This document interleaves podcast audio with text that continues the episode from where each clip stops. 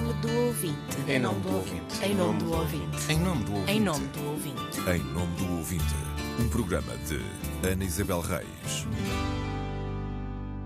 São os últimos a sair. Meus senhores, se a Cláudia Martins me permitir, vamos fechar a partir do Estádio da Luz em Lisboa. Cláudia, Estás autorizadíssimo. muito obrigado. Uh, Antes, À média luz? À média luz, exatamente, aqui com o telemóvel a, a- a- enfim, a, a alumiar, a iluminar os meus apontamentos. E o neon? nas E o neon, exatamente. Na série Rádio Fora de Portas, o gabinete da provedora juntou-se às equipas do desporto. Fomos ao Portugal-Bósnia, em Lisboa, e porque o desporto não vive apenas do futebol, fomos também ao Rally do Marítimo, município do Mexico 2023, na Madeira. Dois eventos desportivos transmitidos em diferentes antenas da Rádio Pública. Rádio e futebol é uma relação vivida tão intensamente quanto a velocidade do relato do jornalista. À sua volta, um estádio cheio de gente que agita cânticos e cascóis, um espetáculo de luz e de sons ensurdecedores levados pelo microfone até ao ouvido. Técnicos, relatores, repórteres e comentadores entram em campo muito antes do jogo. São eles que trazem ao ouvinte as imagens do relevado até ao último lance. E quando o estádio se esvazia, saem os jogadores, sai o público, saem os jornalistas e outros relatores, apaga-se a luz e os neons, já só restam a equipa da Antena 1, a provedora e a repórter Inês Forjás. Foram quase quatro horas, sempre em direto. Estão a desligar as luzes no Estádio da Luz. E outras tantas de preparação. O papel da produção é tratar de toda a logística. Da produção de Alexandra Alho, No final, quando já os repórteres mandaram as conferências, é editar os sons das conferências e deixar para a informação para que possa usar nos noticiários que se seguem. até à escolha do equipamento pelo técnico João Francisco, Estou a montar o material que tinha separado anteriormente. Após ter testado a minha parte, vamos fazer um teste com a central. passando pela Central Técnica de Lisboa, Olá, central. que levou o som do estádio até aos estúdios de Vila Nova de Gaia. Muito boa tarde, sejam bem-vindos e bem-vindas. Emissão especial de Desporto Portugal defronta a Bósnia e Herzegovina às 7h45 no Estádio da Luz. Para a equipa da Antena 1, o jogo começa muito antes do apito inicial. Eu comecei a preparar o jogo às 10h30 da manhã. Paulo Sérgio é o relator de serviço. Está sentado na bancada de imprensa do Estádio da Luz, cabeça enfiada num bloco de notas. Queria perceber eh, quantos jogadores é que fizeram mais de 35 jogos, 40 jogos, porque me parece ser um dado importante. Ao lado, o repórter David Carvalho treina em voz alta os nomes dos jogadores. Um repórter essencialmente descreve, dá o pormenor, dá a repetição do lance, dá a reação do público, dá a reação do treinador. A concentração é total, apesar do ruído ensurdecedor. Tudo para conseguir este equilíbrio. Faz parte da preparação, a parte jornalística, depois há a parte de entretenimento que um relato contém e, portanto, é a mistura desses dois fatores que faz um bom relato de futebol. É estarmos concentrados e utilizarmos dados estatísticos, eh, termos capacidade para ler as jogadas, termos capacidade para antecipar algum movimento, tanta coisa que pode acontecer, imprevisível.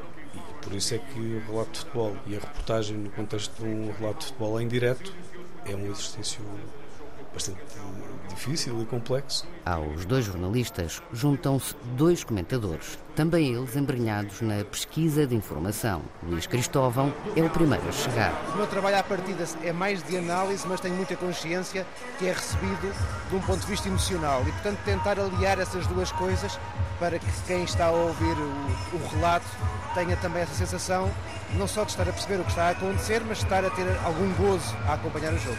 A este comentador junta-se depois José Nuno. Há uma coisa que é muito importante. Em rádio isso é fundamental, é o ritmo, não é? Há qualquer coisa que se percebe para quem está a ouvir a rádio eh, que aponta no sentido eh, de grande dinâmica, grande, grande alegria, esperemos, não é? Deste festival ganho. E portanto, digamos que o relato tem que acompanhar também esse registro. O primeiro gol da seleção portuguesa chega mesmo antes do intervalo. O jogo fica em pausa, mas a rádio não para. E o árbitro da partida, David, David Massa, da Itália, manda toda a gente para os balneários. No estádio há duas invasões de campo por adeptos. Jogo interrompido, a rádio conta tudo. A invasão de relevado. É um adepto que vai correndo com uma bandeira de Portugal diretamente para abraçar Cristiano Ronaldo. E... Bocas coladas ao microfone, não há outra forma de furar o ruído do som ambiente. A partida acaba. Está feito. O repórter David Carvalho segue para a chamada zona mista, onde já se amontoam vários jornalistas. É por aí que vão passar os jogadores. Nós estamos, estamos a representar a seleção. Mas, ao mesmo tempo, noutra sala, decorre a conferência de imprensa do selecionador nacional. A Antena 1 aproveita o som da RTP3 e tenta dar conta dos dois momentos, o que obriga a jornalista Cláudia Martins a tomar decisões editoriais a partir dos estúdios de Vila Nova de Gaia. David Carvalho na zona mista, mas vamos dar primazia ao selecionador nacional Roberto Martínez. Depois de tantas horas ao microfone, sem pausas, perguntamos a Paulo Sérgio e a David Carvalho o que fazem para cuidar da voz. Bebo água, eu bebi para aí litro e meio de água, agora estou a comer aqui umas bolachinhas, mas muita água, muita água. Essencial é descansar, beber muita água durante o relato e ter cuidado para não esticar muito. Se esticarmos muito, é como outra parte do corpo recente. E no final, com quase tudo dito, ainda restaram voz e emoção para uma última despedida. Antes de me despedir e de fechar esta transmissão, queria lembrar um colega que ontem partiu. Mário Marques, um dos coordenadores da RDP Internacional, partiu muito cedo, aos 55 anos, e vai deixar muitas saudades. Despeço-me aqui do Mário Marques, desejando que esteja onde estiver, esteja a ouvir esta emissão.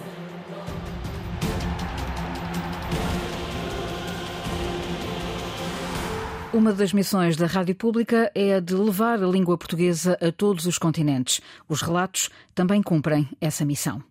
Emissão da Antena 1, estamos em simultâneo com a RDP Internacional, a RDP África, Antena 1 Madeira, Antena 1 Açores e dezenas e dezenas de rádios que se ligam em todo o mundo ao som da Rádio Pública Portuguesa. Entre 15 a 20 rádios que retransmitiram o jogo a partir da Antena 1. Rádio WGFD de Boston, que emite para toda a costa leste dos Estados Unidos e que chega a milhões de pessoas. Uh, rádios em Toronto, Rádio Serve e o Rádio Clube Asas do Atlântico de Toronto, que também emite para muita gente.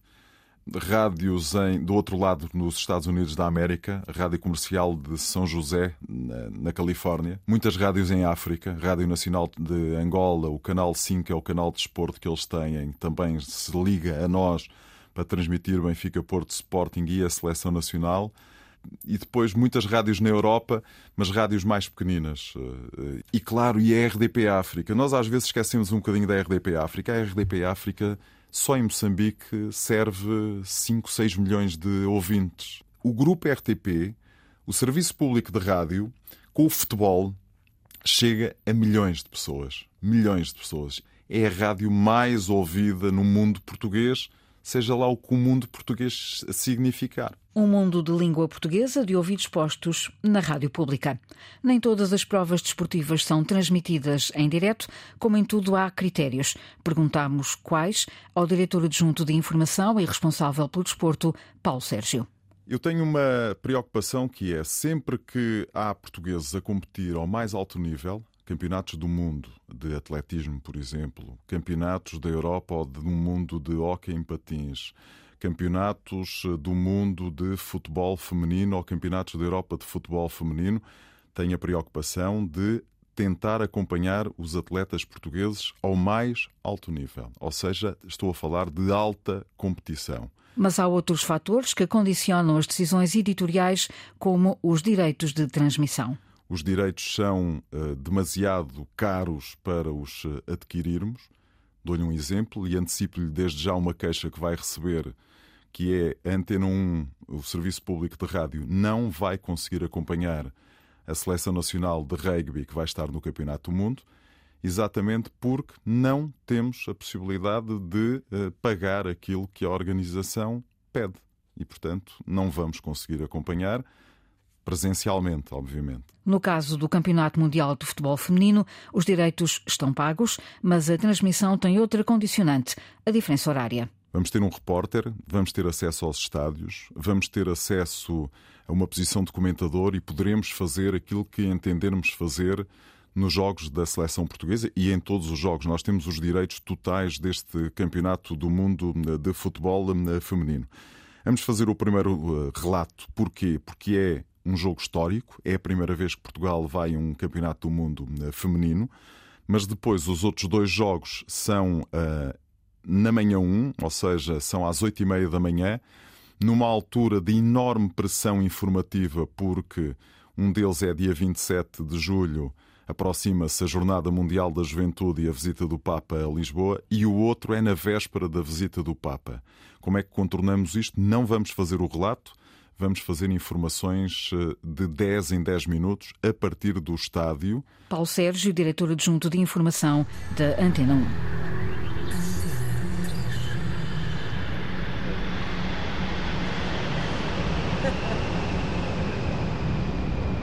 De Lisboa voamos para a Madeira. O desporto não é apenas futebol, nem as emissões ficam só na capital ou no continente. Já vimos que as equipas da Rádio Pública são as últimas a sair e às vezes são as primeiras a chegar. E no caso da Madeira, muitas vezes são mesmo as únicas a estar. Desta vez, o gabinete da provedora foi assistir ao Rally do Marítimo, município de Machico 2023, transmitido pela Antena 3 Madeira. Mas eu gosto genuinamente de, de fazer rallies. Adoro o cheiro a gasolina. A conduzir a emissão estava Carlos Pestana e no terreno Valentina Jesus. Daqui a pouco chegam os pilotos uh, no final do rally. Vamos fazer um balanço a tudo aquilo que aconteceu ao longo do dia, sendo que já fiz duas intervenções antes. Começar o dia para tentar perceber como é que estava o espírito das equipas antes do arranque, os objetivos. A meio do dia fazer um balanço uh, do que estava decorrido já da, da parte da manhã, onde os pilotos revelou, por exemplo, que ia mudar a marca de pneus. Isto foi o dia de hoje. Tu hoje começaste a trabalhar a que horas? Às 10, sensivelmente. E a que horas é que terminaste ontem de trabalhar? Às duas da manhã. Pronto, e deitei-me deitei três e meia, acordei às oito. A conseguir descansar quatro horas e meia, não foi mal. E ontem ainda, de manhã, estavas a fazer as manhãs da três? Sim. A que horas? Uh, cheguei à rádio às cinco e meia da manhã até às duas, porque é o meu horário de, das sete às duas. Eu é que faço questão de chegar assim bastante mais cedo para preparar as coisas com calma e não ir para, para a emissão com voz de, de sono. e a seguir, foste fazer o festival? Uh, sim, fui fazer uma cesta primeiro e depois fui fazer o festival. Sim, entramos às, entrei na rádio às 5 uh, e saí depois às duas e meia, por aí, duas, sensivelmente. Abrimos a emissão por volta das seis e meia da tarde uh, e a minha função no festival é sempre a mesma, uh, backstage. Nós agora estamos aqui no Parque Desportivo, junto ao aeroporto. Sim, Parque Desportivo de, de Água de Pena, uh, é o Parque de Assistências e também o reagrupamento do Rally do Marítimo, município de Machique. Então, no total, quantas pessoas é que estão envolvidas nesta operação? No exterior temos três repórteres, eu e dois colegas, que entretanto fizeram as especiais da manhã e, e movimentaram-se para fazer as especiais da tarde, não são as mesmas, e temos um, três pessoas em estúdio. Marco Cabral, que é o nosso comentador, temos uma, uma pessoa a colocar, a introduzir os tempos informaticamente e o Carlos Pestana a comandar a emissão. E como é que se chamam os outros dois repórteres que estão na rua? Romano Faria e Jorge Abreu. E agora vais ficar aqui a fazer um bocadinho de tempo? Sim, vou, vou aguardar a chegada de, dos pilotos, vou continuar a acompanhar a emissão. Pronto, eu tenho que saber o que é que está a acontecer, não é? Se houve algum, alguma saída de estrada, esperemos que não. Se, se alguém, por algum motivo, passou à frente, se, se aconteceu alguma coisa não é, de anormal, eu tenho, tenho que saber para usar isso para a minha reportagem, obviamente. Trago sempre comidinha, água e pronto, obviamente o material, mas trago também aqui uma coisa que se calhar já não se vê assim habitualmente, um rádio a pilhas. Uh, por quando tudo falha, este continua a funcionar e que posso perfeitamente ouvir a emissão aqui e entrar em direto a partir do telemóvel. É a magia da rádio. Para chegar a todo lado, os profissionais da RDP Madeira multiplicam-se em funções, horários e emissões. Caso desta equipa que começou a trabalhar às 5 da manhã e só parou depois da uma da madrugada do dia seguinte. Um assunto que merece outra atenção, por isso será abordado num próximo programa. Valentina, estamos na Antena 3 até às 6 da manhã. Boa noite. Já podes pegar a emissão, já ficas para segunda-feira. Boa noite. Com a Antena 3 no coração, over and out. Abraço. Corta. Neste Rádio Fora de Portas, saímos para o relevado e para a pista dos automóveis. Acompanhamos as equipas do desporto, os primeiros a chegar e os últimos a sair. A caixa do correio do provedor está aberta aos ouvintes das rádios, web rádios e podcasts. Pode escrever a partir do sítio da RTP, em rtp.pt, enviar mensagem à provedora do ouvinte. Em nome do ouvinte, um programa de Ana Isabel Reis, com o apoio dos jornalistas Célio de Souza e Inês Forjás, gravação e montagem de João Carrasco.